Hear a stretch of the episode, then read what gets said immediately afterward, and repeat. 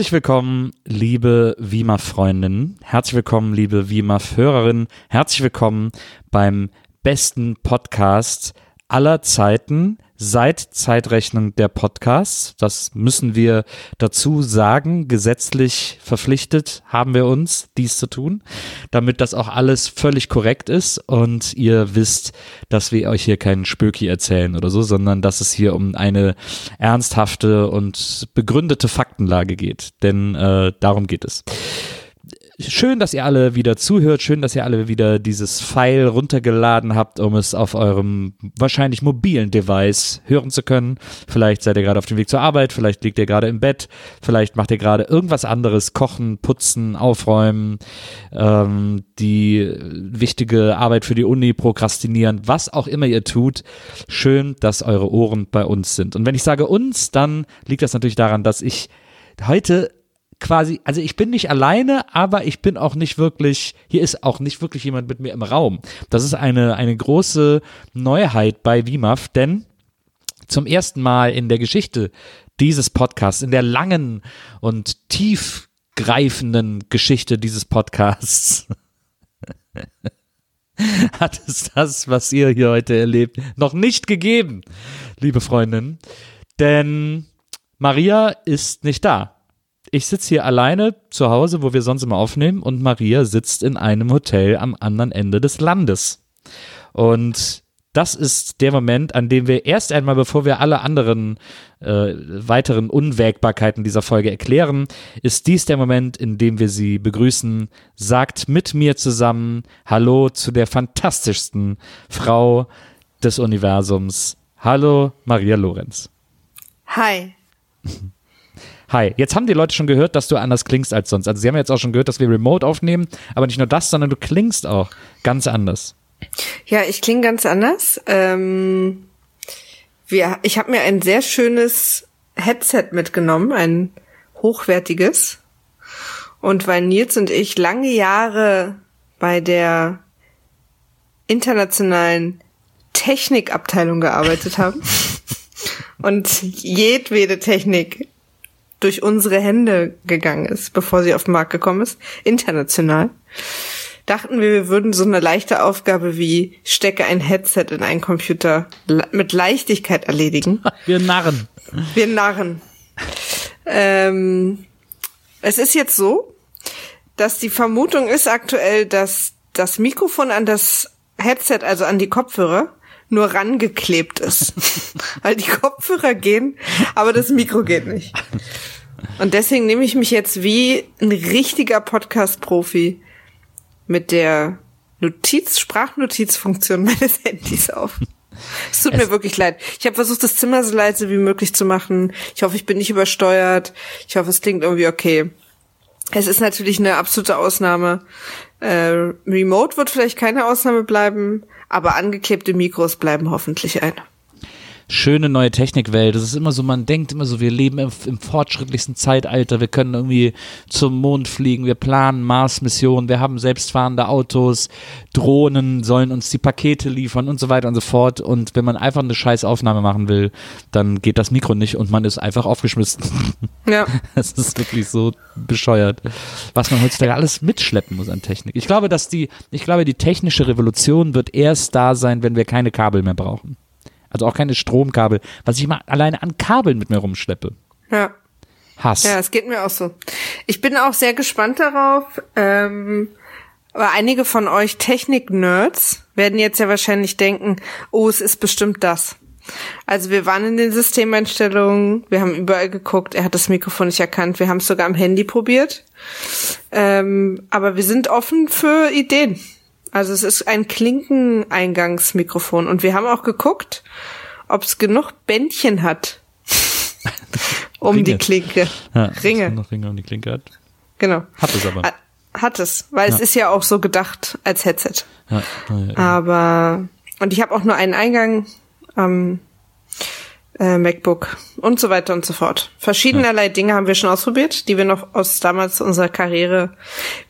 Die Frage ist jetzt ja auch, ne? Ob die Ja. Hörer nicht einfach nach einem Satz auch fein gewesen wären oder wie tief sie jetzt wirklich mit uns noch in diese Geschichte einsteigen. Ich finde das schön. Ich finde, ich finde, man muss die Leute heutzutage abholen, wo sie sind. Man muss sie mitnehmen, wo es hingeht.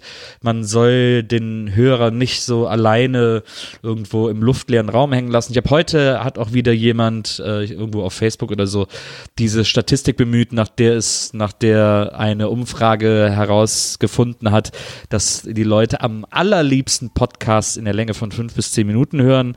Deswegen ist die Folge jetzt auch vorbei. Das war's. Ciao, Ihr macht's habt gut. es nicht anders gewollt. Weil wir Meine wissen ja, Güte. dass sowas immer richtig ist und stimmt. Und wir wollen uns natürlich danach richten und euch natürlich nicht Klar. mit langen Podcasts überfordern. Ja. Deswegen ähm, kommen wir ab jetzt nie wieder Zum über Punkt. Nils Begrüßung hinaus. und äh, Das ist der große Begrüßung, Begrüßungspodcast. Deswegen heißt es wir ja auch. gehen jetzt, wir gehen jetzt schon äh, wahrscheinlich noch mit Musik vorne dran, circa sieben Minuten. Viel zu lang. Es ist jetzt auch, wir werden, Viel zu lang. Es wird, er wird jetzt auch umbenannt. hör auf zu reden.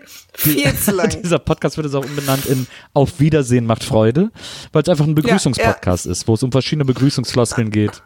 Und damit sind wir am Ende der Folge angekommen. Also, liebe Leute, haut rein. Und zwar zum dritten Mal mittlerweile. So, jetzt aber. Ceausescu, bis Danemanski, Ähm, Ch- Ciao, ciao, Tchaikovsky. Ähm, Tchaikovsky, Freunde. wir kommen jetzt aber, jetzt haben wir, jetzt sind wir all diese riesen Podcast-Fans endlich losgeworden, die glauben, dass Podcasts nur fünf bis zehn Minuten dauern sollten und die waren. Ich finde ja übrigens auch, wenn jemand findet, dass ein Podcast nur fünf Minuten gehen sollte, soll er doch einfach seine Podcasts Ja. ausmachen. Absolut. Für die haben wir jetzt das alles gemacht. Und jetzt kommen wir aber zu den wahren WIMAF-Freundinnen. Übrigens, äh, nochmal, bevor es losgeht, bevor es jetzt richtig losgeht, äh, bittet mich mein Mac, Skype zu schließen, damit er abkühlen kann. Ja, lieb von ihm. Ja. Sollen wir mal die Kamera ausmachen? Ja, können wir machen. So. Kamera aus. Hörst du mich noch? Okay, sehr schön. Ach, schön, liebe Leute, dass wir das mit euch hier so erkämpfen. Ich bin die ganze Zeit panisch, dass die Sprachnotizen mir irgendwann sagen, es hackt noch oder was? Aber lass uns loslegen jetzt. Wir treffen uns hier heute, weil du mir ein Stück, ich sag mal in Anführungsstrichen, Film, Kultur. ja, zeigen willst. Oder zeigen, gezeigt hast auch. Ja, und ja. wir darüber heute reden. Zeigen durfte natürlich. Ja. Es geht um einen Film, ihr habt es in der Beschreibung gesehen, den ich früher immer sehr, sehr gerne geguckt habe. Ich habe ihn auch tatsächlich oft zum Einschlafen geguckt und so. Wayne's World 2, der mir immer besser gefallen hat als Wayne's World 1. Und ich habe jetzt gedacht, Maria kennt den nicht, aber Maria muss ja jetzt auch mal aus ihrem Kunstfilm Elfenbeinturm heraus. Immer nur Harry Potter, das geht nicht. Wir müssen der Frau mal ein diese bisschen. Arthouse-Scheiße. Ja, die, die Frau muss mal so ein bisschen, muss mal so ein bisschen Auch Street werden wachgerüttelt werden. wachgerüttelt werden. Ja, Ja. Also, also einfach so Street, einfach so auch mal so Filme aus der Gosse sehen, einmal so Total. Filme sehen. Ich bin viel zu sehr irgendwie Pfad oder auch Autobahn. Du brauchst mal, die Frau braucht Filme aus dem Leben, Ja. die einfach so aus dem Leben gegriffen sind. Und da ist Ja. mir, da ist mir diese, diese sensible Milieustudie zweier äh, erfolgreicher Verlierer in den Sinn gekommen. Oh, Oh. das erste Paradoxon in dieser Folge. Das erste Paradoxon. Na, erfolgreiche Verlierer. Achso, ja. Ja, aber sind sie ja im Grunde genommen. Das ist ja, es ist ja ein Film voller Paradoxie. Ich weiß gar nicht, was ist die Mehrzahl von Para, Paradox, Paradoxe? Paradoxä? Paradoxie. Ich glaube, Paradoxie ist die, ist die Mehrzahl. Okay. Okay. Und Okay. Die, äh, dieser Film, Okay. dieser Film äh, jongliert ja mit einer gewissen Leichtigkeit all die Widersprüche, die ja auch das Leben für uns täglich bereithält. Nils, jetzt cut the crap. dieser Film. Ich soll die Krabbe, ich soll die Krabbe schneiden? Ja, ich habe Hunger. Bitte cut the crap. Also, Erstmal, erstmal fangen wir mal so an. ja, Ich habe den natürlich schon mal gesehen. okay. So. Ich höre eine leichte Enttäuschung in deiner Stimme. Ja, ich weiß gar nicht, wo. Willst du mir jetzt hier die Luft aus den, aus den Begeisterungssegeln nehmen? Oder? Ach so. Ähm, und ich konnte mich aber nicht mehr so richtig dran erinnern. Und ich hätte in meinem Kopf auch eins und zwei durch, also vermischt. Ja. Ich fand den Wayne's World damals super. Ja. Ähm, ich sag mal so, wie man zu den verschiedenen Disney Parks Disney World sagt, sage ich jetzt mal Wayne's World und meine damit beide Filme. Ähm, fand ich super. Ähm, jetzt aber nicht mehr. Aha. Sehr interessant. Äh, ja. Ich habe auch vor allen Dingen, als wir losge als als der Film losging, habe ich mich gefragt, muss man den ersten Teil kennen, weil ich mich halt an den ersten nicht mehr erinnern kann. ja. Aber im Prinzip geht der, glaube ich, vor allem darum, worum geht der? Ja, beim ersten sollen sie doch äh, Teil vom Network werden. Im ersten Ah Teil ja, geht es und, auch darum, und er lernt, lernt sie kennen, ne? Cassandra. Und die kommen da zusammen irgendwie. Genau, ne? er lernt Tia Career kennen. Die beiden werden ein Paar und die Show Wayne's World, die bisher in so einem, auf so einem, im lokalen Rundfunk lief, soll von einem großen Network gekauft werden und wird dann aufgeblasen zu so einer Hochglanz, zu einer seelenlosen Hochglanzshow Ja. und wird den Jungs abgenommen, abgekauft. Sie sind, sie werden die Opfer windiger Geschäftsleute und aber am Ende wird natürlich alles gut, weil sie, glaube ich, irgendwie die Satellitenschüssel zerstören oder irgendwie sowas war dann da am Ende, wenn ich mich recht entsinne.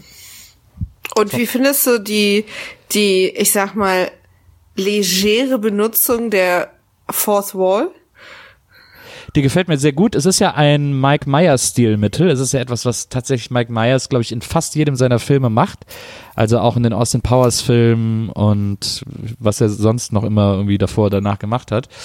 Das, das macht er ja gerne, so mit dem Zuschauer sprechen, mit dem Zuschauer direkt sprechen. Es ist ja ein Stilmittel, das ich gerade in Komödien, wenn es sehr gut eingesetzt ist, sehr, sehr gerne mag. Man denke an Ferris macht blau, was ja wahrscheinlich das Paradebeispiel für, für die vierte Wand ist. Ähm, Hab ich ja, den habe ich ja tatsächlich noch nicht gesehen. Ja, denn das holen wir auf jeden Fall auch noch nach. Aber ich finde, dass Mike Myers das sehr sympathisch macht. Also gerade in den Wayne's World Filmen bei Austin Powers nervt es mich fast ein bisschen. Aber da ist, glaube ich, auch nicht so viel eingesetzt. Weiß ich nicht mehr. Aber ich finde es bei den Wayne's World Filmen irgendwie ganz charmant, weil es sowieso also ich, was ich so interessant finde, als ich den jetzt wieder gesehen habe, ist, dass das so ein Film ist, der sich nicht so hundertprozentig entscheidet, was er ist, ob er jetzt einfach so Slapstick-Komödie ist, ob er sozusagen äh, so eine Art, äh, äh, so eine, so eine Zucker, Abrams Zucker-Komödie ist, oder ob er doch sehr story-driven ist und da unbedingt so eine Geschichte erzählen will und so, das, das, das schwankt da relativ nonchalant zwischen diesen Komödien-Spielarten hin und her. Und das hat mir gut gefallen. Und es gab tatsächlich, ich habe den, als ich den jetzt gesehen habe, habe ich wieder mehrfach lachen müssen. Ich habe auch den zweiten gewählt, weil der Bösewicht von Christopher Walken gespielt wird. Einer der ersten Filme, in denen mir, als ich den in jungen Jahren gesehen habe, Christopher Walken überhaupt so bewusst als Schauspieler geworden ist sozusagen, weil er da ja schon so herrlich schön fies ist. Und, Und ich, auch da schon tanzt. und auch da tanzt. Das ist ja, da kommen wir ja nachher noch drauf zu sprechen, aber Ja. ich, äh, das hat mir, deswegen hat mir der zweite auch immer, glaube ich, ein bisschen besser gefallen, weil ich den Bösewicht besser finde, aber weil ich auch das ganze Setting, das ist ja, Das man ist merkt Rob ja, Lowe im ersten, ne? genau, man merkt so richtig, finde ich, dass so, dass sie den ersten gemacht haben, weil, also Wayne's World, um das ganz kurz zu erklären, ist ja eigentlich eine SNL-Erfindung. Das hat ja äh, Mike Myers und Dana Carvey haben das immer bei Saturday Night Live gemacht. Das war so ein wiederkehrender Sketch. Ja, das Und- wusste ich gar nicht. Achso, ja, ja, genau. Das sind, so- ist ja, also der Film ist ja auch eine Lorne Lanning-Produktion. Und Stand doch gar nicht in der Trivia. Ich habe ein bisschen Trivia, aber das stand gar nicht drin. ja, Vielleicht ist das so ein Gem- Allgemeinwissen. Wahrscheinlich, ja. ja. Also das Ja. ist so, es gibt ja, es gibt ja in äh, Saturday Night Live immer so, so legendäre Figuren. Die Blues Brothers zum Beispiel sind ja in Saturday Night Live, waren Saturday Night Live Figuren, bevor sie einen Film gemacht haben. Ähm, Das wusste ich auch nicht. viele, viele andere äh, Figuren auch. Ähm, Trump auch? Wie bitte? Trump auch, ne? Ja, Trump Der auch. war eigentlich ein Sketch und ist jetzt irgendwie zum Leben erweckt worden. Überlege gerade, die Ghostbusters glaube ich nicht. Es gab damals so ein legendäres äh, Duo, die haben glaube ich nie einen Film gemacht von Dan Aykroyd und Steve Martin, die so, die so, so, so polnische Disco-Fans waren, die immer so ähm, äh, hüftig gelaufen sind. Äh, die waren auch wahnsinnig beliebt bei Saturday Night Live. Ich überlege, aber es gibt ganz viele Figuren, die dann äh, zu Filmen gemacht wurden. Ähm, das hat so eine gewisse Tradition. Und Verstehe. in dieser Tradition steht auch Wayne's World, weil die Wayne's World Sketche so hammerbeliebt waren damals bei Saturday Night Live, dass man gesagt hat, okay, wenn wir daraus einen Kinofilm machen, das ist ein Selbstläufer. Und das bietet sich ja, also die Sketche waren quasi immer diese Fernsehshow, die man ja auch in den Filmen sieht, ähm, die sie da machen aus ihrem Zimmer, aus ihrer Garage heraus. Ja. Und die Sketche waren halt immer eine Episode dieser Fernsehshow. Verstehe. Und dann hat man angefangen, da eine Geschichte rumzuspinnen und das dann als Kinoversion aufzublasen.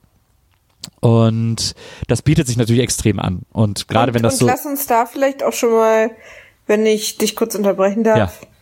Kurz mal sagen, Geschichte in Anführungsstrichen. Hat man da versucht. Versuch ist da tatsächlich das richtige Wort. Also ich finde, im ersten Teil gibt's no- noch eine etwas kohärentere Geschichte, die vor allem ja sich um die beiden Hauptdarsteller dreht, äh, um die beiden Hauptfiguren dreht, weil es um ihren Sender und ihre Show geht und so und das andere eher drumherum passiert. Ähm, Hier passiert eher alles andere und die Geschichte versucht drum, um ihren Ort zu finden. Genau, jetzt im zweiten Teil ist es eigentlich genau umgekehrt. Die beiden stolpern nur noch durch verschiedene Geschichten, von denen sie rudimentär Teil sind, aber es würde alles auch ohne sie so passieren, so in etwa. Das, äh, das ist das Faszinierende am zweiten Teil. Aber was man sieht im Gegensatz zum ersten Teil ist auch, dass der erste Teil so erfolgreich war, dass man den Leuten Geld in die Hand gegeben hat. Dass sie im zweiten Teil auch wirklich beidhändig aus dem Fenster werfen, weil äh, völlig sinnlose äh, ähm, ja, Sets besucht werden und, und sinnlose. 2000 Cameos? ja, wahnsinnig viele Cameos, stimmt. Ähm, ja, so, also das erstmal so zu den, zu den Formalien. Ähm, wie gesagt, die vierte Wand, die, das Durchbrechen der vierten Wand gefällt mir in Wayne's World 2 sehr gut. Ich finde, jedes Mal, wenn es eingesetzt wird, ist es sehr lustig und sehr charmant. Ich mag zum Beispiel, wie äh, Wayne ganz am Anfang des Films uns erzählt, was im ersten Teil passiert ist. Er fährt nämlich mit dem Fahrstuhl nach, er wohnt in einem Lagerhaus mittlerweile, in einer, in einer äh, stillgelegten Fabrik, zusammen mit seinem, mit seinem Kumpan Garth und den beiden Technikern ihres, ihrer Show haben sie eine alte Fabrik gekauft, bezogen und äh, leben da den Traum einer Wohnung, den ich seit jeher hege und pflege. Nämlich in so einem geilen Industrieloft mit so, mit so Lastenaufzügen und so. Ach, das ist einfach so schön. Tut mir Willst- leid, dass ich diesen Traum nicht erfülle. ähm, darf, kann ich? Ja. Darf ich? Unbedingt. Auch? Ich habe schon mal einen sehr wütenden Kommentar dazu, wie Steven Tyler tanzt. da bin ich extrem wütend, Warum? weil er einfach versucht, den Käfer aus seiner Hose rauszuschütteln. Ja, das ist doch toll. Also die Jungs gehen auf ein Konzert, auf ein Aerosmith-Konzert und ähm, ja, haben sogar Backstage-Pässe und äh, Aber nur das schlechte Backstage. Genau, erstmal, erstmal machen sie so Stage-Diven, beziehungsweise so, so, so Crowdsurfen nennt sich das ja, werden nach vorne in den Graben gehievt und gucken dann erstmal noch das Konzert vom Graben aus zu Ende. Und zwar ist es deswegen, weil die Freundin von Wayne, Cassandra, äh, immer quasi so ein Studio, Musikstudio-Boss hat sich an sie rangehangen und will ihr jetzt die große Karriere auf den Leib zimmern und äh, will ihr natürlich imponieren, indem er sie auf diese Art Konzerte mitnimmt und sie bemuttert, äh, nicht bemuttert, oh Gott, äh, wie sagt man? Also so ihr Honig ums Maul schmiert. Ja, ja, genau. Aber halt vor allen Dingen eben diese, was man so macht, wenn man einen Künstler für sich gewinnen will, ne? So Ja. mit so, ich kann dich auf die Partys bringen und ich äh, stell dir die wichtigen Leute vor und so weiter. Ja. Was mir, äh, was mir da zum Beispiel schon wahnsinnig, also da sind schon so viele Details, die mir gut gefallen. Wenn die beiden Jungs vorne im Graben während des Aerosmith-Konzerts landen und von da aus weiter zugucken, sieht man im Hintergrund, wo die Securities quasi den Graben äh, sichern, wie so andauernd absurde Sachen passieren bei jedem Schnitt. Also einmal das erste Mal lässt sich, kommt so ein Pizzabote-Crowd gesurft an, der den Securities anscheinend die Pizza bringt. Äh, das nächste Mal sieht man, wie ein Security eine Ziege aus dem Publikum rettet. Und dann irgendwann, dann nachher wird, ein, dann, nachher wird ein Kühlschrank aus dem Publikum nach vorne gereicht. Es ist wirklich sehr, sehr Also lustig. ich muss auch sagen, ich fand auch Teile tatsächlich lustig. ja. Also meine Lieblingsszene, wir müssen ja nicht chronologisch vorgehen, Nee. oder? Wir. Meine absolute Lieblingsszene, die finde ich genauso schlau wie lustig und auch gut gemacht, ist, äh, das äh, Roadie-Training, Ja. wo sie unter Ballbeschuss auf der Bühne ein Mikro wieder hinstellen müssen. Das Road Training Aber hat das mir find- auch, das hat mir auch sehr, sehr gut sehr, gefallen. sehr lustig. Ja. Ich habe zwar, also kurz mal, ich, ich fasse noch mal ganz kurz die grobe Story zusammen, damit wir uns so ein bisschen Ja. langhangeln können. Ähm, Wayne ist, ist ein bisschen an so einem Punkt in seinem Leben angekommen. Seine Freundin macht Karriere, äh, aber bei ihm ist jetzt so alles, wie es ist. Und er träumt von einem nackten Indianer und James Morrison, die ihm quasi sagen, oder James Morrison sagt ihm, er soll ein großes Festival in dem Ort äh, äh, arrangieren, wo er lebt. Ich habe gerade den Namen vergessen, Aurora, genau. Genau. Ne? So heißt, glaube ich, der Ort. Und ähm, er soll ein großes Festival äh, arrangieren, äh, organisieren und wenn er die Bands bucht, sie, dann werden sie kommen. So. Das ist sein Traum. Und er wacht schweißüberströmt auf und macht sich ran, dieses Festival zu organisieren. Und das Erste, worauf er erstmal kommt, ist, dass er einen berühmten Rodi aus England braucht. Von Geld, wo uns allen unklar ist, wo es herkommt. Ich finde eh ganz schwierig, wie der gebeamt wird. Dale Fliegen- Preston. übrigens. Fliegen äh, Gas und Wayne nach England Ja. und holen diesen Rodi. Ja. Am Ende des Films habe ich mich gefragt, wozu war er denn jetzt genau gut? Weil er macht dieses witzige Rodi-Training, Ja. aber ich dachte, er ist quasi dazu da, weil alle Bands ihn so lieben, dass sie dann alle kommen. Ja. Aber er ist ja wirklich nur vor Ort und kümmert sich um die anderen Roadies. Man braucht halt einen Roadie. Das, ohne Roadie geht's nicht. Ich verstehe. Die Frage ist nur, muss man dafür nach England fliegen? Sie sind ja auch nicht nach England dafür geflogen. Das fand ich uns auch einen sehr guten Gag, dass sie gesagt haben, äh, was, glaubst du wirklich, Paramount bezahlt uns nur für die Szene einen Flug nach London? Und dann Ja. sieht man in London die ganze Zeit Gas und Wayne nur von hinten. Gas ist auch viel kleiner, Wayne viel größer und dünner und man sieht sie immer nur von hinten oder mit so einer Karte vor dem Gesicht oder so vor den, vor den wichtigen Landmarks in London. Also äh, es ist klar, dass sie gedoubelt wurden für die Außenszenen in London. Aber jetzt, wo ich diese SNL-Info ha habe, die ich wirklich nicht hatte, Ja. macht es auch ein bisschen mehr Sinn, weil es ist halt auch wieder mal, so einen Film hatten wir schon mal, ich weiß gar nicht welcher, eine Aneinanderreihung von Sketchen. Ja. Und das nervt halt manchmal, weil wenn man als Zuschauer versucht, eine Story zu gucken, nervt es halt. Und deswegen, ich bin auch total oft so abgeschwiffen, weil es keine, weil einfach so random Dinge passiert sind. Und das ist, als hätte ich mich durchs Internet geklickt. also, und es waren Teile dazwischen lustig, aber dann zum Beispiel am Ende gibt's eine Szene, da sind sie dann beide in dem Traum mit Jim Morrison und dann wollen sie durch die Wüste zurücklaufen und dann sind, sind sie super durstig und überlegen, sie wollen dann wie Selma und Louise sterben, sitzen plötzlich im Auto, haben Selma und Louise Frisuren, fliegen dann über den Abgrund und im Abgrund denken sie, nee, wir wollen doch lieber ein Happy End. Und dann bin ich irgendwie so, Leute, und dann denke ich, wollt ihr jetzt einen Monty Python-Film machen? Seid ihr Monty Python oder wollt ihr eine Geschichte erzählen? Also vor allen Dingen eine Geschichte, die auch Konsequenzen hat, also wo ich mitfiebere, weißt Ja, du, so schaffen ja. sie es jetzt, kommen die Bands. Ja. Aber wenn sie im Auto sich sagen können, wir wollen doch ein Happy End und dann passiert ein Happy End, dann, dann sind ja diese Regeln so unklar des Films. Und vielleicht bin ich da auch zu spießig, weil wie du schon sagst, wenn man hinter die Kulissen blickt, der erste Film war sehr erfolgreich, finanziell auch. Äh, der zweite ja gar nicht. Äh, aber deswegen haben sie für den zweiten viel Geld bekommen. Und dann sitzen diese Dudes da wahrscheinlich irgendwo im Writers Room. Oh, pass auf, weißt du, was wir als nächstes machen? Und dann, weil die so ja arbeiten als Sketche-Menschen. Ja. Und dann wird, wird es einfach aneinandergereiht. Aber keiner sagt mal, ja, aber die Story. Also ich glaube, du bist da dem großen Geheimnis auf der Spur, warum es nie Wayne's World 3 gab. Ja, ich sag dir, warum es nicht Wayne's World 3 gab. Also laut Interview zumindest. Ja. Mit äh, Mike Myers. Ja. Äh, hat er es abgelehnt, wurde ihm angeboten. Und zwar, weil er dann endlich die Austin Powers Filme starten wollte, die er eigentlich nach Wayne's World 1 schon starten wollte. Ah ja. Ich habe auch ein bisschen noch Trivia, gleich, wo wir gerade dabei sind. Ja. Eins, was, äh, wo ich an dich dachte, das ist ein Nils-Trivia. äh, Nirvana wollten eigentlich mitspielen. Ja. Äh, und die Jungs wollten Nirvana so gern dabei haben, dass sie sich darauf eingelassen haben, denen einen Rohschnitt vom fertigen Film zu zeigen ja. und quasi was freizulassen, damit sie sie dann noch reinschneiden können. Ah. Und nach dem Rohschnitt hat Nirvana gesagt, "Hm, nee. und war dann nicht drin.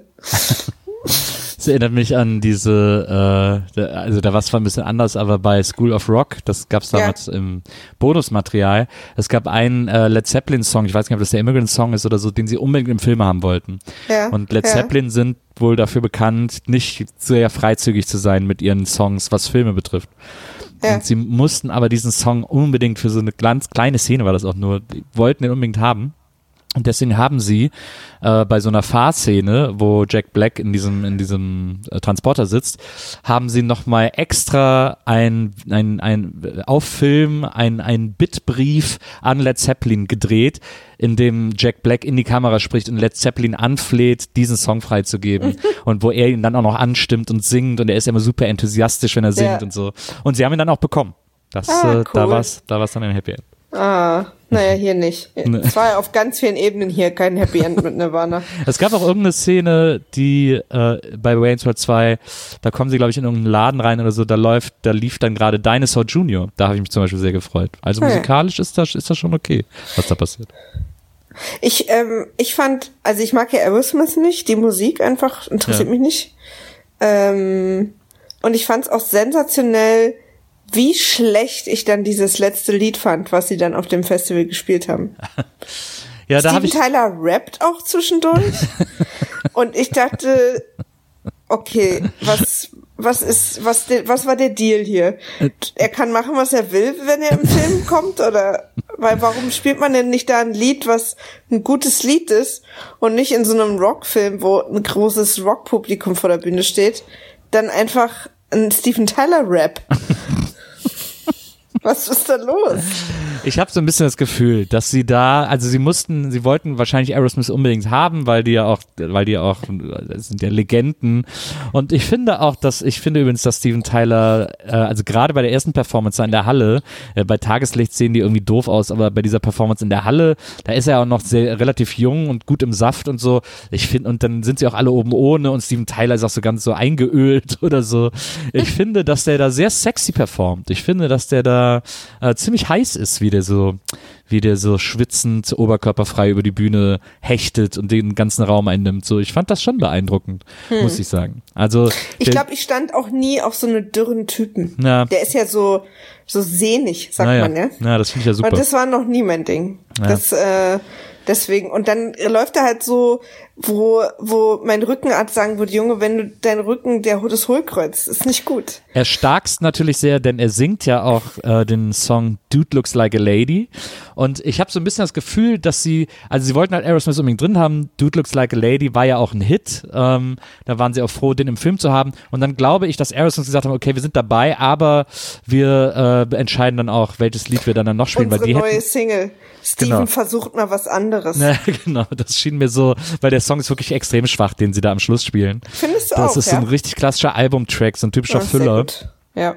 Den so Aber keiner ich braucht. Ist, ich freue mich, dass du das auch findest. Ja, ja. Nee, das ist kein guter Also, Song. und das war auch kein Hit, ne? Ich find's auch, nee, überhaupt nicht. Ich find's auch schade, Okay. den Film mit so, einem- mit so einem eher zweitklassigen umdrehen Aerosmith-Track zu beenden, Ja. ähm, weil vorher so viele tolle Songs im Film sind. Also es fängt ja schon an, als die Jungs im Auto fahren, äh, läuft direkt Radar Love von Golden Earring und so, alles so geile Rocksongs.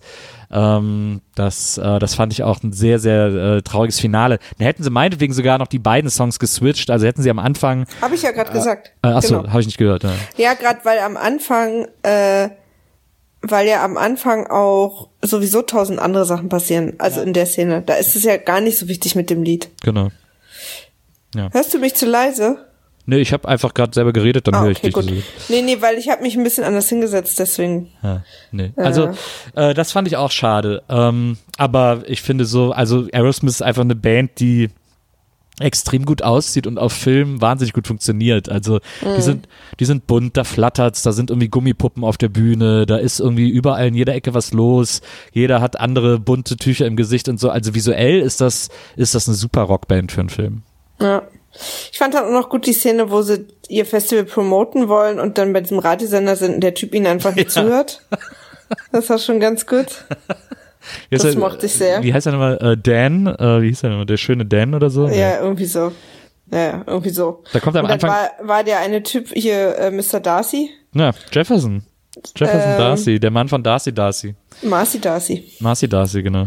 Genau, und es war ja auch äh, Al Bundy, also es war quasi offensichtlich äh, auf der Soundstage nebenan, haben sie eine schrecklich nette Familie gedreht und dann durften alle mal rüber. ähm, da, und genau, zum Beispiel, es gibt eine Szene, wo ähm, Wayne und Cassandra im Bett liegen ne, und so rumalbern und Ja. dann macht er am Ende so eine Pseudo-Kalgon-Werbung. Ja. Erinnerst du dich? Ja. Und was soll das? Ist doch lustig. Ach so. Okay, dann bin ich, ist es meine, der Zeuge kann den Zeugenstand verlassen. Da Meine gibt's- Befragung ist beendet. Da gibt es wirklich nichts anderes. Ich finde übrigens, äh, weil wir gerade noch davon gesprochen haben, Ed O'Neill, also El Bundy, der spielt ja im ersten sowie im zweiten Teil den Besitzer von diesem Donutladen. Ah ja, okay, das hab ich nicht, Das ist ja immer nur ich so ein kleines Cameo in beiden, in beiden Filmen. Ist das ja nur eine Szene, die er da hat. Aber ich Ja. finde ihn jedes Mal so lustig. Jetzt auch hier in diesem, in diesem Film sagen sie, ey, wie geht's? Und er sagt dann auch wieder nur, warum wollen sie mich sterben sehen oder irgendwie sowas. Ähm, so ein totaler Downfall. Äh, das Mhm. finde ich tatsächlich sehr, sehr lustig. Den Da- mag ich eh total. Na, da hab Ich habe ja auch gerade äh, Modern Family durchgeguckt und da mag ich ihn ja, Ja. auch so.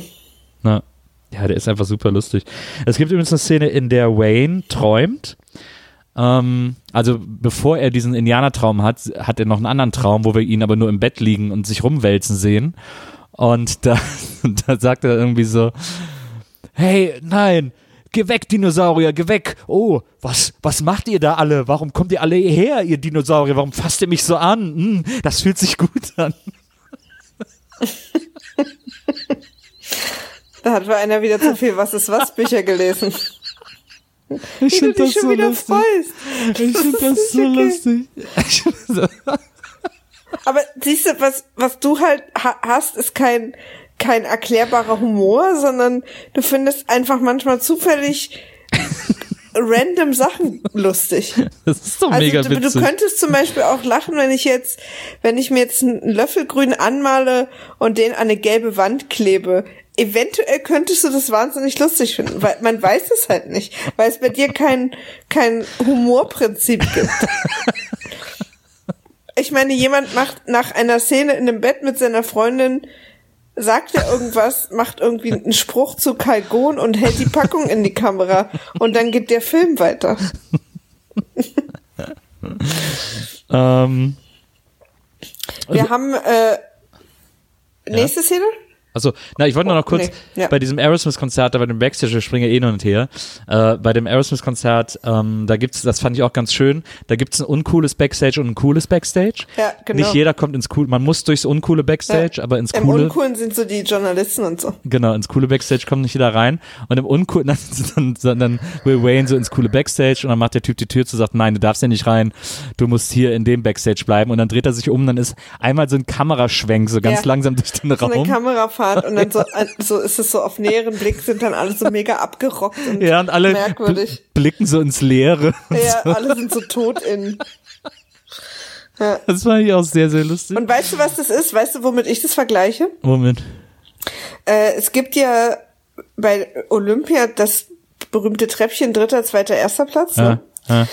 Und, das, und man sagt ja immer, dass die auf dem ersten auf dem dritten Platz die happiesten sind. Auf dem ersten, weil sie gewonnen haben, auf dem dritten, weil sie es noch aufs Treppchen Ja. geschafft haben. Ja. Und am unglücklichsten ist der zweite Platz, weil er es gerade nicht auf den ersten geschafft hat. First Loser. Ja. Und deswegen ist äh, die der erste Platz ist das schicke Backstage, der zweite ist halt das und und das Publikum ist halt der dritte Platz. Da sind halt alle happy, dass sie überhaupt da waren. Verstehe. Du hast also schon äh, fleißig an einer Olympia-Anthologie gearbeitet. Analogie, Entschuldigung. Nö, Anthologie. Anthologie. Ich arbeite an einer Olympia-Anthologie. Schon seit Jahren. ähm, kommt bald raus. Ja. Ist eine, es wird eine Eigenveröffentlichung. äh, ich habe meinen eigenen Verlag gegründet, weil ich mich auch nicht binden will. Ich will da einfach Indie bleiben. Klar. Print on Ja. Demand. Ja. Nö, ich, ich mach schon so 30.000 vor. Naja, Nö, da bin ich auch, da bin ich auch einfach altmodisch. klar. Aber guckt einfach mal demnächst kleine Flyer in eurem Briefkasten. Aber Marias Olympia-Anthologie. wird es, wird es, Besonderer Schwerpunkt Treppchen. wird es um die, wird es um das Sportfest gehen oder um die Rittersportsorte? Uh, Nils, äh, ganz ehrlich, will ich nicht spoilern.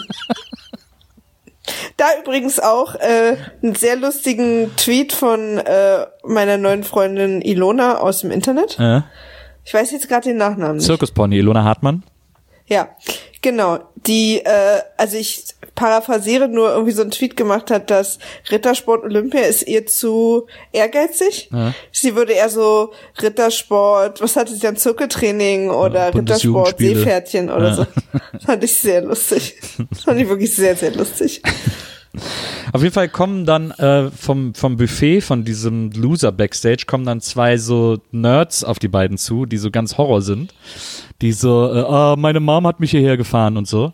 Und der eine von denen äh, könnte einem bekannt vorkommen, denn es ist Bob Odenkirk von Better Call Ist mir Saul. nicht aufgefallen. Ja. Aber ich habe auch manchmal versucht, noch mein Leben weiterzuführen, während der Film lief.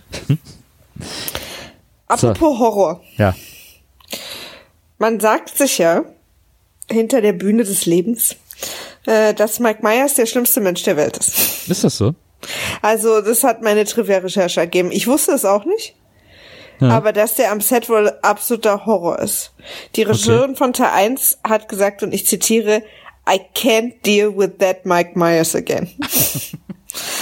ähm, und dann habe ich mich dann noch ein bisschen weiter quasi in seiner eigenen Trivia so ein bisschen gelesen. Und äh, da sind sich alle sehr einig, dass der eine super anstrengende, ätzende Diva am Set ist. Der alles selber bestimmen will. Ja. Ähm, ist natürlich, Waynesville ist natürlich sein Baby, ne? Also es gab andauernd äh, Streitigkeiten, auch mit ähm, Garth, ähm, der auch einmal gekündigt hat, Ja. Ähm, weil der Mike Myers sich dann nicht reinreden lassen wollte. Ja. Und dann habe ich irgendwie so bei anderen Filmen geguckt und das scheint wohl ein roter Faden zu sein, dass der sehr anstrengend und sehr, sehr dievenhaft ist und sehr auch so cholerisch und so. Verstehe. Schade. Ein Künstler. Na, sehr Ja, schade. und meine Lieblingstrivia jetzt? Ja. Mike Myers wollte unbedingt, dass Fellini den zweiten Teil Regie führt. Aber das ist doch, aber das ist doch wirklich, das ist doch so, äh, so Hearsay. Das ist doch irgendwie, äh, das wird der ja niemals ernst gemeint haben. Wer weiß. Ach, So im- Künstlern traut man doch alles zu. Also, nein, im Leben nicht. Also das ist doch, das weiß er ja selber, dass Fellini andere Filme als Wayne's World macht. Also Ja, ähm, aber vielleicht wollte er da so eine mal gucken, was draus wird Sache, weißt Das- du? das ist ich sag dir doch auch immer, du sollst im Klamottenladen die Sachen anprobieren, die du optisch nicht verstehst, wenn du sie hängen siehst. Weil Ich- wenn du sie dann anziehst, passieren vielleicht Dinge. Ich höre auch gerne Dinge, die, nicht, die ich auf den ersten Blick nicht verstehe oder lese Dinge, die ich nicht verstehe, in der Hoffnung, dass irgendwie sowas passiert. Aber das ist ja. Ich sag mal, auf dem Prinzip ist ja auch unsere ganze Beziehung, äh, Beziehung Beziehung, basiert. ja. Beziehung basiert. das muss man ja, das muss man ja mal ganz offen jetzt sagen. Es, ich glaube jetzt, uns, wir und unsere Hörer sind soweit, dass wir dieses Geheimnis heute lüften können. Ja. Das ist das Geheimnis unserer Beziehung, dass wir keine Ahnung haben, was die andere Person bedeutet. und auf der, uns auf der ständigen Reise sind, das zu versuchen rauszufinden. Wir sind halt beide sehr neugierige Menschen. Da sind wir Und auch gegenseitig. sehr undurchschaubare. Da sind wir gegenseitig ein Quell nicht enden wollender Herausfindbarkeiten. Oh, Überraschung. Na. Sag's ruhig, wie es ist. Ich glaube aber, dass sowas, das klingt wie so eine klassische Story, wo der einfach mal so einen Gag gemacht hat irgendwo und dann wird das so kolportiert und dann wird da plötzlich so ein ernstes Ding draus. Das erinnert mich daran, wie ich mal vor Jahren, ähm, also das ist jetzt, boah, das glaube ich schon zehn Jahre her oder so, da hatte die Specs plötzlich keinen Chefredakteur mehr. Specs war eine, eine Institution der deutschen Musikzeitschriften, gibt's seit letztem Jahr glaube ich auch nicht mehr. Und dann habe ich auf Facebook als Status geschrieben, okay Leute, ich mach's, ich werde neuer Specs Chefredakteur. Und einfach so aus Spaß. weil ich gedacht habe, wie lustig wäre das, wenn ich Specs, also weil ich habe hab überhaupt nicht das intellektuelle Rüstzeug, äh, Chefredakteur der Specs zu sein. Aber ich fand den Gedanken witzig und deswegen habe ich es dann so geschrieben, so als flapsigen Gag. Und dann äh, habe ich zwei Wochen später von einem Bekannten, äh, der, den ich irgendwie getroffen habe, der hat mir dann erzählt, so, ey Nils, das ist so krass Letztes Mal äh, sitze ich irgendwie im Café und unterhalte mich mit einem Typen, der auch irgendwie so in den Medien ist und so, und der dann so zu mir, ey, hast du schon gehört? Der Bokeberg wird jetzt Chefredakteur von der Specs. Und das fand ich sehr lustig, dass sich das so Das weitergetragen hat, bis zu irgendwelchen Leuten, die ich nicht kenne, die das dann aber im Brustton der Überzeugung weitererzählt haben. Und, und plötzlich ist ein kurzes Fenster in der deutschen äh, Musikjournalismusbranche gab, wo einige Leute sich untereinander glaubhaft versichert haben, dass ich der nächste Chefredakteur der Specs werden würde. Das hat mich wahnsinnig amüsiert. Aber daran sieht man, wie einfach das ist, aus so kleinen äh, Gags oder, oder flapsigen, dahingesagten, geschriebenen Sprüchen, dass daraus dann irgendwann sowas entsteht. Ich habe ja das Gerücht gehört, Nils, dass du der Chefredakteur meines Herzens bist. Oh. Ich bin doch nicht der Chefredakteur deines Herzens. Ich bin der, ich bin der, der ich bin der, der, der begeistertste Leser deines Herzens. Auch gut, auch gut. äh, ich bin wahrscheinlich der Chefredakteur meines Herzens, Das ne? will ich ja wohl hoffen. Ja. mein- Okay, du ein- bist gefeuert. Eines, eines meiner Lieblingszitate aus Wayne's World 2 sagt der äh, Roadie Dale Preston, den sie dann in London bei sich zu Hause aufsuchen, ähm, den sie dann so ein bisschen fragen, so was er schon so gemacht hat und so. Und er erzählt dann so von den ganzen Stars, mit denen er allen per Du ist und was er mit denen allen erlebt hat und so. Und dann geht es irgendwie auch um äh, Keith Richards. Er erzählt dann irgendwie, äh, dass, ach so genau, weil er schläft nämlich immer kopfüber, also Dale Preston, der hängt sich Ja. immer an die Decke und schläft. Ja. Und er sagt, das hat er von Keith Richards gelernt. Und da sagt er nämlich den Satz, das ist der Grund, dass Keith Richards nicht mit konventionellen Waffen getötet werden kann.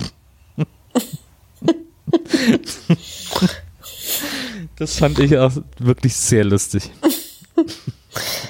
Ähm, ich hatte auch das Gefühl, dass die Hälfte der Witze oder Dialoge, wo dann auch so kleine Pausen waren, so nach dem Motto, hier jetzt bitte lachen, Ja. so Gags waren, so Insider-Gags, die nur die Leute am Set verstehen. Wirklich? Wo man, wo man mal so einen macht im Film, weißt du? ja. Und wo man dann später erzählen kann, das haben wir gemacht, weil Herbert vom Catering war so ein witziger Typ. Aber das haben die, die haben halt, der ganze Film ist so. Das finde ich überhaupt nicht. Das ist ja krass, dass du das so empfindest. Ja, total. Ich empfinde das total so. Es ist vielleicht, Ich habe also, mich gefreut, Kim Basinger vielleicht zu sehen übrigens. Achso, Entschuldigung. ja. Kim Basinger äh, verführt Gas, macht Gas zum Mann. Wer träumt nicht davon, von Kim Basinger zum Mann gemacht zu werden? Und danach äh, beauftragt zu werden, ihren Mann umzubringen. also ist ja wirklich. Träumen wahrscheinlich weniger von.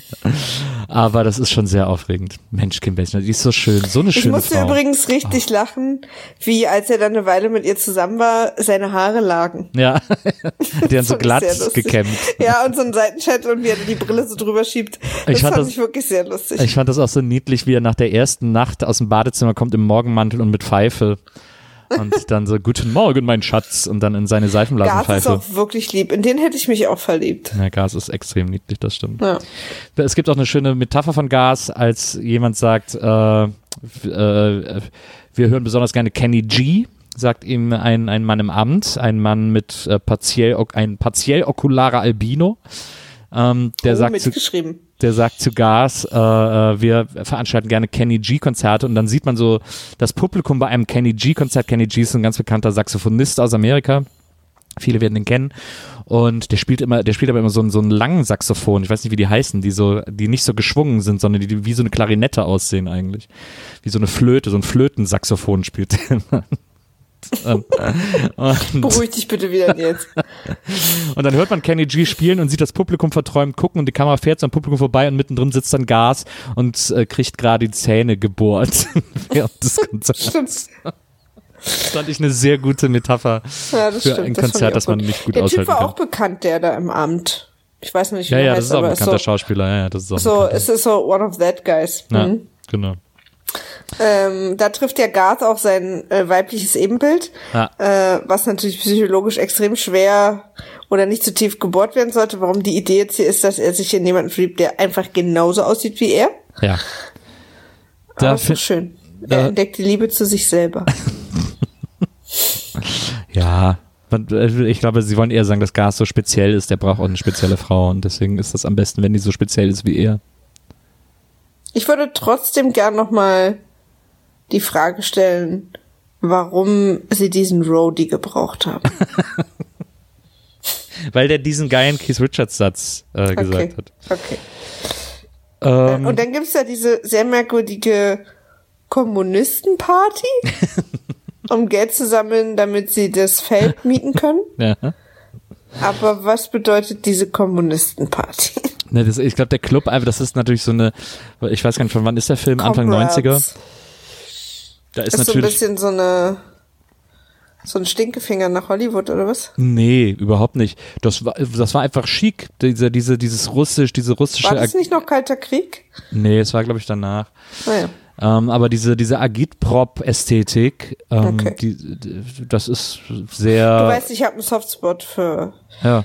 Die ist ja, ich, ich war auch mal in einer, ich war auch mal in einer Ausstellung von so russischen, äh, wie nennt sich das, Arbeiter-Motivationsplakaten und sowas. Ja. Ähm, das ist ja so eine sehr spezielle, sehr eigene Ästhetik, aber die ist ja auch sehr cool. Die haben auch in den 90ern tatsächlich extrem viele so Rock- und, und Indie-Bands aufgegriffen für ihre Cover-Artworks und so. Ich habe das ist ja meine ist ja meine Aufwachsposter-Ästhetik aus der DDR. ja. Also das habe ich ganz viel vor Augen, immer diese Blockschriften, diese riesengroßen Buchstaben und so. Und das war einfach so ein Club, der das so übernommen hat als, als Stilmittel. Okay. Das war, glaube ich, alles. Also da ging es, glaube ich, gar nicht darum, das irgendwie zu, zu oversinken. So. Verstehe, verstehe. Ja. Ähm, Bei dem, auf diesem Fundraiser, den sie da machen, wo dann wie die Fans von, die Fans von Wayne einen Traktor umschmeißen, weil sie Ja. so gut drauf sind. und wie er dann auch so eine Rede hält. Ja. Da äh, tanzt dann Christopher Walken mit Cassandra, mit Genau, Tia das ist dann sein vertraglich festgesicherte Tanz pro Genau. Christopher Walken tanzt ja in jedem Film, den er macht. Ja. Äh, der ist ja ausgebildeter Tänzer und deswegen hat er, Er tanzt beschlossen. aber auch, er hat halt einen Stil und den tanzt er halt immer. Ja, er hat dann beschlossen, in jedem Film eine, eine Tanz, mindestens eine Tanzbewegung unterzubringen. Ja. Und, Und hier geht es natürlich auch so ein bisschen darum, dass er, dass er äh, natürlich Cassandra ins Bett kriegen will. Er will sie an sich binden als Künstlerin. Er will sie vor allem aber losbinden von ihrem Freund, weil diese Beziehung hält sie in Aurora und er will ja mit ihr nach L.A. Genau.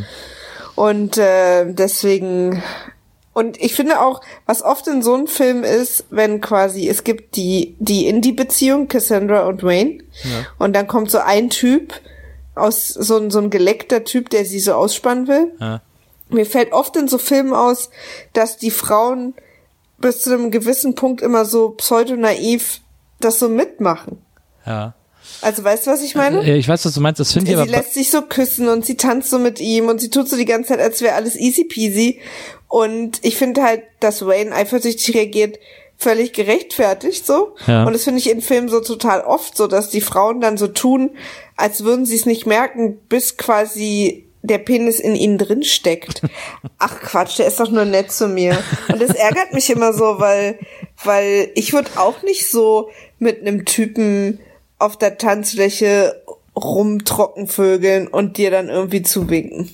Aber was ich interessant finde, ist, dass ähm, ganz am Anfang, als sie da in diesem äh, Backstage stehen, da äh, und dann Christopher Walken kurz weggeht, da sagt sie also sogar zu Wayne so, oh Mann, oh, das nervt so. Also vorher war sie so, ey, so, zu, zu Christopher Walken irgendwie so, ah, cool, ach ja, das ist ja toll, ah, darf ich dir Wayne vorstellen, bla bla.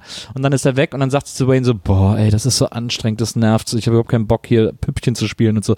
Also sie ist sich anfangs schon dieser, diese, so, dieses unterschiedlichen Herangehens bewusst, also oder macht das bewusst. Ähm, Das löst, das erodiert dann so ein bisschen nach hinten, was schade ist, weil das hätte man ruhig aufrechthalten können. Aber das es wird dann einfach aus dramaturgischen Gründen so ein bisschen wegfallen gelassen. Ich bin ja froh, dass du uns als Geologe einfach auch mit den Worten deiner Wissenschaft äh, Beziehungen er- erklärst, ne? Dass sie dann so erodieren, ist natürlich einfach, hat ja auch ein bisschen was mit dem Druck zu tun, der Luftfeuchtigkeit und so. Absolut. Ja, ja, Absolut. das muss man ja auch, kann man, darf man nicht. Hm. Äh, es, Es gibt, ja, ja, ne, sag du? also ich wäre jetzt, hätte was nächstes jetzt. Ja.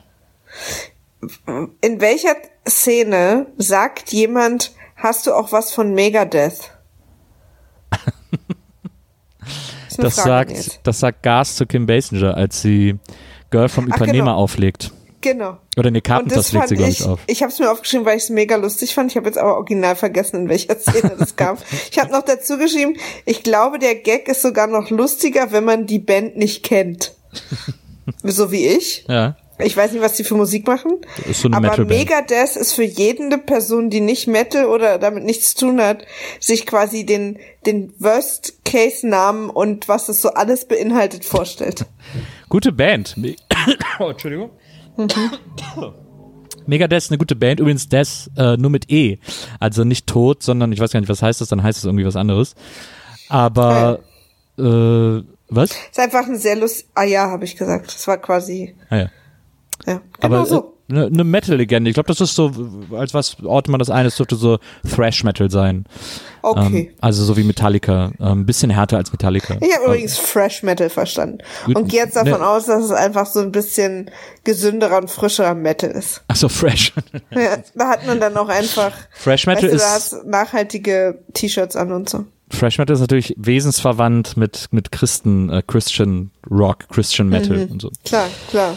Ne? Ja, absolut. Ähm, aber das ist sowieso, das ist ja alles in dieser Verführszene von Gas, äh, die Ja. echt sehr schön äh, gemacht ist. Sie sagt dann auch irgendwann, sagt dann Kim Basinger zu ihm, Gas, besorg es mir. Und dann sagt, und Gas sagt dann so, aber die Läden haben doch schon alle zu. Ja, auch sehr lustig. Fand ich auch sehr, sehr lustig. Dann haben wir auch kurz einen kleinen Auftritt von Drew Barrymore als Schwedin. Ja, oh, so schön. Es ist so schön. Warte, ich habe mir sogar im Nach, äh, äh, Bjergen Kjergen heißt sie. ähm, äh, ein, eine schwedische Sekretärin.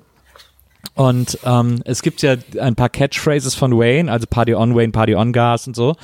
Und was äh, Wayne und Gas ja auch immer sagen, ist schwingen, wenn sie irgendwas besonders scharf finden oder sexy oder geil oder so. Dann machen die ja immer eine Hüftbewegung, sagen wir schwing, schwing, schwing. Und ähm, als sich ähm, als sich Wayne mit dieser Schwedin unterhält, erzählt er ihr, was er an Schweden so toll findet und was ihm an Schweden so gefällt und erzählt dann auch eine kleine Anekdote, die damit endet, dass er dass er sagt, und dann hatte ich Durchfall auf einem Trampolin. Oh, ich glaube, Stimmt. das hätte ich nicht erzählen sollen. Ja, stimmt. Und sie sagt dann irgendwie so, ja, äh, das ist natürlich, dass es dir gesundheitlich nicht gut ging, ist sehr unerfreulich für dich, aber die Sachen, die du davor gesagt hast, haben mir so gefallen, dass ich dir hiermit mitteilen möchte, dass ich sehr bald mit dir schlafen werde. Und dann sagt äh, Wayne daraufhin, stellt sich vor sie und sagt, Schwinggürden.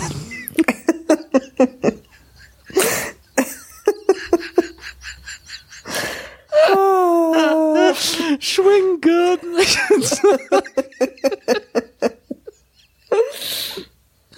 Fand auch lustig, als Garth an der Bar stand und sich einfach unterhält mit dem Roadie, so ganz normale Stimmlage auch und sie erzählen sich irgendwelche Sachen. Ich glaube, er hat irgendeine Theorie, warum Mütter sind, wie sie sind oder so. Und immer wenn eine hübsche Frau vorbeikommt, macht er so kurz Schwing und bewegt so die Hüfte in ihre Richtung und macht das halt so, als wäre das so. Das fand ich gar nicht lustig und dann am Ende lustig. Na, aber Als das lang genug, aber Schwinggürden, du bist noch bei Schwinggürden, ne? Ah, das hat mir sehr, sehr gut gefallen. Da habe ich richtig laut gelacht. Das war so schön. Schwinggürten. Ja, und was, also es sind ja auch so viele Storys, die hier auf einmal passieren, ne? Also Garth, äh, nee, Wayne lernt dann auch zwischendurch Cassandras Vater kennen. Ja. Es läuft erst nicht so gut, dann okay gut, dann wieder nicht so gut. Die beiden erleben dann einen Kung-Fu-Fight, wie aus einem, Ja. aus einem Kung-Fu-B-Movie, wo sie dann auch beide extra schlecht synchronisiert werden, weil Genau. sie sich vorher auf Kantonesisch unterhalten und dann sagen, komm, dann lass uns lieber schlecht synchronisiert werden. Und, Und- ähm, weil es geht so, also Cassandra hat so ein bisschen Druck, weil ihr Visum abläuft. Ja. Und sie muss heiraten. Weil das fand ich gut, dass das auch noch auf dem Tisch liegt. Wir Ja. haben ja nicht schon genug Probleme. Aber fand, ich fand es ganz gut bei diesem Kung-Fu-Kampf, wie dann äh, Wayne dem Vater seine Position vormacht und sagt, ich kann alle, ich kann den Ja, ja. Kranich, Das fand ich den, auch lustig. Äh, den äh, auch Hahn die- und den die Ringo. Beatles. Ja, Und dann kommt auch so kurz die Musik. genau, dann spielt er so Ringo-mäßig Schlagzeug. Ähm, und, und das ist dann der Story-Strang endet dann damit, dass sie den Produzenten heiratet, weil Wayne macht mit ihr Schluss, glaube ich, wir sollen das so verstehen, so voreilig, damit sie es nicht macht, Ja, oder? ja, ja, absolut. Und deswegen heiratet sie dann, äh, wo, was ich auch so ein bisschen that escalated quickly fand, ähm, den Christopher Walken. Ja. Und er schafft's aber gerade noch so, er entscheidet sich am Ende gegen das, am Tag des Festivals, gegen das Festival und für Cassandra, weil Garth ihm sagt, wir regeln das hier schon, fahr mal und hol sie dir. Ja. Und dann fährt er, da gibt's noch eine lustige Tankstellenszene, wo, ein, wo ein Schauspieler ausgetauscht wird Ja. zu äh, Charlton. Heston. Und, ähm, und dann ist er aus Versehen erst in der Second Baptist Church. Äh, äh, Presbyterian Church. Ah, so, okay. Und ist dann in der, und findet sie dann auch, auch ein typischer, äh, ganz klassisches Motiv im Film, die falsche Hochzeit unterbrechen. Ja, das ist auch sehr lustig, dass er äh, dann sieht, ah Mist, ich war in der Second Presbyterian Church, wo ist denn die First Presbyterian Ja. Church? Und die ist dann genau gegenüber. Und da scheint so ein. Regenbogen drauf und Ja. so. Und dann geht er da rein und schreit halt Cassandra, Cassandra und alle nennen ihn irgendwie Idiot und sie rennt dann aber mit ihm weg, sozusagen.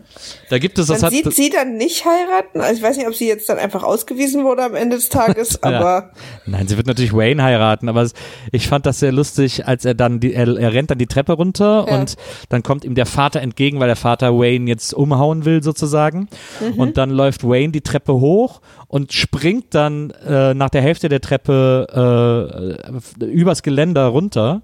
ja. Ähm, und zwar so, dass er genau in der Ecke steht, also dass er sofort, dass er sofort Ja. gefangen ist. Ja. Das äh, fand ich sehr, sehr, äh, einen sehr guten Slapstick-Gag, der mir extrem gut gefallen hat. No, und dann fahren sie zum Festival und dann ist im Prinzip großes Happy End. Aerosmith kommt doch noch, singt ein beschissenes Lied. Das Festival ist ein Erfolg. Ja. Er sitzt dann noch ein letztes Mal mit Jim Morrison, weil Jim Morrison trifft er immer wieder in der Wüste und dann sitzt er während des Festivals ein letztes Mal mit Jim Morrison unterm Baum und dann sagt Jim Morrison so, dann sagt er, warum hast du das getan, Jim? Und Jim sagt, ja, ich wollte dir eine Lektion erteilen, Wayne, du solltest lernen das. Und dann sagt Wayne irgendwie so, ach so, okay, ich verstehe. Das ist also so, als wenn ich irgendwie, keine Ahnung, zu spät zur Schule komme und, äh, und dann dies und das mache und dann sagt Jim Morrison, wir bleiben bei meiner Geschichte. Ja. ja, weil Jim Morrison sagt ja auch was. Er sagt ja, ich wollte dir zeigen, dass es egal ist, was du machst, dass Cassandra dich so oder so liebt oder irgendwie genau, sowas. ja, genau. Ja, ja. Naja, also ich sag mal, im Großen und Ganzen fand ich den nicht so gut. Er hatte, ich fand ein paar Szenen sehr lustig und ich glaube, ich hätte die als SNL-Sketche total lustig gefunden. Ja. Aber ich fand's halt total langweilig. Also ich habe mich irgendwann so gelangweilt, weil ich man sprang nur so von einem Sketch zum nächsten, dann hat mir so einer von Szenen gefallen und die Story war halt auch so random, stand irgendwie gar nicht so richtig auf dem Spiel. Also weil weil es ja auch keine Filmregeln gab, weißt du, was ich meine? Naja, ich weiß, was du meinst. Ich bin Und da. da fand ich irgendwie den ersten, ich glaube, den ersten fand ich halt gut, äh, weil ich damals wahnsinnig lustig die beiden Charaktere fand und halt Wayne's World, die Show. Also wie sie in ihrem Keller oder Garage oder so stattgefunden haben. Die beiden Charaktere, ihre Sprüche waren toll. Und das ist halt in der, im zweiten Teil, okay, haben wir? und deswegen, und jetzt? Und, und jetzt kam für mich halt nicht. Ja. Ich finde den einfach, ich finde den wirklich sehr, sehr lustig. Ich finde viele Gags äh, sehr gut, sehr Da stimme schlau. ich dir zu. Es gibt wirklich ein paar wirklich lustige Gags. Auch besser, als ich erwartet habe. Also ich fand ihn nicht so gut, aber besser, als ich erwartet habe. Ja. Mir hat der echt, ich habe den jetzt nochmal gesehen, habe gedacht, ach, der gefällt mir, das ist immer noch ein guter Film, den man mal nebenbei gucken kann und dabei irgendwie irgendwas zockt oder oder irgendwie auf dem Handy scrollt oder so und äh, So wie sich die Filmmacher das halt gewünscht haben. Nee, das, aber es ist so ein guter. Nebenbei-Film, den man irgendwie, ich finde, den kann man immer wieder gucken und ich dachte, vielleicht würde ich den jetzt nervig oder anstrengend finden oder so, aber gar nicht. Ich fand den immer noch lustig. Ich fand jetzt, glaube ich, lustiger als je zuvor. Ähm, manche Dinge, die ich früher vielleicht nicht so witzig fand und so. Also ich habe Ja. mich, ich war, habe mich wirklich richtig gut amüsiert und ähm, der hat, ich meine klar, ich hatte natürlich auch, ich gehe natürlich auch mit einem gewissen SNL-Mindset dann natürlich an diesen Film ran Ja. dadurch funktioniert er für mich vielleicht besser, weil ich den quasi in so einem mit so einem mit so SNL-Augen gucke, also den auch verstehe, wie so eine wie so eine Sketch-Show Geburt. Das haben die ja alle. Ja, das, ist wusste ich ja gar nicht. Das ist Also ja bei Blues Brothers äh, auch so. Da geht's ja hast auch einfach. Das, Ja. das, das haben, glaube ich, diese SNL-Filme, dass es eher um Situationen geht, als um, als um die große Superhandlung oder so. Und äh, Und ich glaube, dass das wirklich auch der Punkt ist, dass ich das nicht wusste. ja, naja. Weil das macht jetzt, wo du es erzählst, total Sinn. Ja. Ich fand den echt witzig. Ich finde Christopher Walken cool in dem Film. Ich finde, er ist auch Ich cool finde Christopher angezogen. Walken auch cool in dem Er Film. ist irgendwie auch gut angezogen in dem Film. Diese weiten Hosen und so. Und das, das sieht irgendwie. Und seine Haare sind noch nicht so ganz all over the place. Das stimmt. Haare sind sehr, sehr gut. Ähm, das, das fand ich also. Und es gibt ja noch eine Und ich Szene. freue mich, dass er sich auch aus dieser, aus dieser Schuld an dieser Beteiligung an einem Mordfall wieder emotional rausgearbeitet hat. Aber ich glaube, es ist nicht ohne Grund, dass er immer Bösewichte spielt. Er versucht da einfach sich selbst, dass sein Inneres wird halt, er kann dem nicht entfliehen. Ich, was, Die Leute, die nicht wissen, worüber wir reden. es, es gibt noch, es gibt noch eine Szene, über die wir gar nicht gesprochen haben, die können wir jetzt vielleicht zum Ende nochmal, noch mal, ähm, äh, recappen. Nachspielen? Achso. Und zwar gibt es eine Situation, in der Wayne wissen will, was denn Cassandra eigentlich macht mit Bobby, also mit Christopher Walken, weil sie irgendwie essen gehen und so und er will mal so ein bisschen mitbekommen, um was es geht. Deswegen beschließt er, sich zu verkleiden und sich als so eine Art Lineman, so, so wie der Wichita Lineman, äh, Stimmt. gegenüber des Cafés an so eine Straßenlaterne oben zu hängen. Und sie Hat von, aber auch noch eine Crew dabei. und sie von da zu beobachten, genau. Er hat dann, hat sich zur Tarnung ein Bart angeklebt, wie man das so hat als Bauarbeiter und hat alle seine Freunde dabei. Gas ist als Verkehrspolizist getarnt, beobachtet von der Straße aus die ganze Szenerie. Und Steht auch auf der Straße. Also Ja. versucht, verzweifelt. Ja. Und dann äh, die zwei, die zwei äh, Helfer von denen sind auch dabei. Der eine äh, hat irgendwie ist mit dem Auto liegen geblieben, hat eine Panne, ähm, glaube ich. Wie war das nochmal? Ja, der guckt dann von da aus irgendwie und hat so, ja, gar ja, hat sein Lederoutfit an. Genau, sein Motorrad hat sein Lederoutfit an. Und was ist der vierte? Äh, weiß ich jetzt gar nicht mehr. War ach Matrose. Der äh, läuft da als Matrose rum. Und dann ist natürlich klar, dass die äh, Jungs sich äh, wahrscheinlich eher aus Versehen als eine als eine äh, Village People äh, Version Ja, angezogen genau, haben, verkleidet genau. haben. Und sie beobachten das und irgendwann sagt dann äh, entdeckt Tier, äh, also Cassandra ähm, Wayne da an dem Pfahl und geht auf ihn zu und er so oh Gott Abbruch, Abbruch, Leute alle abhauen und die vier rennen dann zusammen weg und dann erkennt man natürlich sofort, wie sie aussehen und sie äh, äh, es ist helllichter Tag, sie hat ja wartet, hat sich ja zum Mittagessen getroffen und sie äh, äh, fliehen vor Bobby, der sie dann verfolgt, also Christopher Walken. Und sie gehen in eine Gasse und dann sehen sie dann auf eine Tür und dann rennen sie einfach rein. Und dahinter, sie machen dann die Tür zu, dahinter verbirgt sich, wie wir dann sofort erkennen, ein Gay Club. Und ja, da, Toolbox. und da sind äh, Village People natürlich gern gesehen. Vor allem, als sie dann, als sie dann versuchen, aus diesem äh, anderen Ende des Ladens wieder zu fliehen, äh, weil sie da Türen öffnen wollen, die aber nicht aufgehen und der DJ sie erblickt, weil sie nämlich auf einer Art Bühne stehen und sofort YMCA anmacht. Und die Jungs merken, okay, wir müssen jetzt hier performen und dann äh, eine sehr ordentliche YMCA Village People Performance hinlegen. Und das fand ich sehr, sehr lustig. Das hat mir gut gefallen. Und was ich aber am interessantesten daran finde, ist, ich würde mal gerne die Bar finden, wo mittags so eine Party ist. Da ging es Na, das so doch zur After Hour. Sache. Es war doch, äh, es war doch Brunch, bestimmt. Also ich fand, After jetzt. also das schien mir, das schien mir irgendwie, weiß ich nicht. Meinst du, das war After, als After Hour gemeint? Ja, weil ich, also die After Hours, auf denen ich früher war, da hat die Hälfte der Leute irgendwie fertig in der Ecke gehangen äh, und die anderen irgendwie noch so sind über den Dancefloor geschwebt oder so. Aber hier ist richtig hart Party am Höhepunkt. Party hard, die Leute flippen aus, der Dancefloor ist gerammelt voll. Ähm, also für die Tageszeit ist das eine sehr ordentliche Party. Da würde ich doch dann gerne mal die Adresse des Clubs haben, weil das fand ich schon beeindruckend. Verstehe. Verstehen jetzt. Wie cool ich habe so irgendwie so gedacht, After Hour. Aber klar, du kennst dich natürlich mit After Hours ein bisschen besser aus als ich. Und wenn du sagst, dass das so nicht war, dann glaube ich dir das. Also mittags so steil zu gehen, wie die Leute das da im Club gemacht haben, das fand ich schon, äh, das fand ich bemerkenswert. Ja, ja. Und überhaupt so auszuflippen auf YMCA, ein Lied, das wir echt alle nicht mehr hören können. Ähm, da muss man schon sehr partybereit für sein. Ja.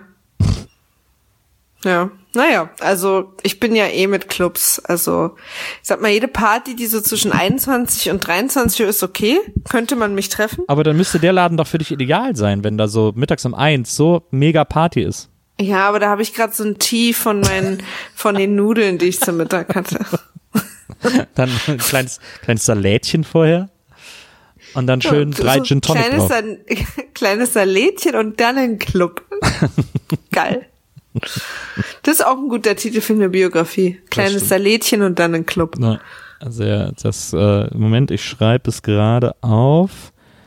Auf meiner unsichtbaren Schreibmaschine. Eine meiner Lieblings-Simpsons-Szenen. So. Ähm, also, Fazit haben wir gezogen. Leute, ist, äh, ist auf Prime, irgendwie kann man gucken, ist echt ein angenehmer Film, ist witzig. Ähm, Aber guckt schon auch den ersten Teil vorher, also. ja, ach, ich finde es nicht so wichtig. Er recapt doch den ersten Teil. Den Ja. zweiten. Aber irgendwie dieses Wayne's World, diese Partytime Excellent. Ja, aber schwing. Gürden, Maria. Naja, vielleicht habt ihr ja mal. Der Film ist auch nicht lang, anderthalb Stunden. Na. Alles gut. Das stimmt. So, wir haben äh, diese Remote-Aufnahme geschafft irgendwie. Jetzt gucken wir mal, wie das, äh, wie hier diese Sprachnotiz sich dann so im Schnitt macht. Wir sind sehr aufgeregt alle deswegen. Da, ihr wisst das jetzt mittlerweile auch schon. Und, Und äh, nächstes Mal werden wir wieder in einem Raum sitzen. genau, Und ich hoffe, ihr bleibt uns bis da gewogen. das hoffe ich auch. Und wir freuen uns auf euch. Das war's für dieses Mal mit WIMAF. Wenn ihr uns schreiben wollt, dann könnt ihr uns auf Twitter erreichen unter @wimaf war weg. Weil Wimaf schon weg war. Oder ihr schreibt uns eine E-Mail an folgende E-Mail-Adresse. Wimaf at poolartists.de Wir freuen uns immer über euer Feedback, wir freuen uns über iTunes-Bewertungen, wir freuen uns aber auch, wenn ihr uns einfach hört und irgendwie euren Freunden erzählt, das ist ein guter Podcast, hör den auch. Genau, da freuen wir uns. So, Gut, ihr Lieben. Bis bald. bis zum nächsten Mal. Tschüss. Tschüss.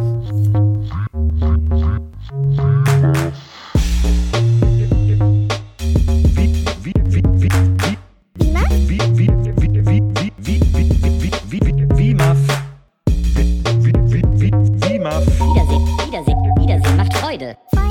Wiedersehen, Wiedersehen, Wiedersehen macht Freude. Wimaf? Wiedersehen, Wiedersehen, Wiedersehen macht Freude. Wiedersehen, Wiedersehen, Wiedersehen macht Freude. Wimaf? Wie, wie, wie,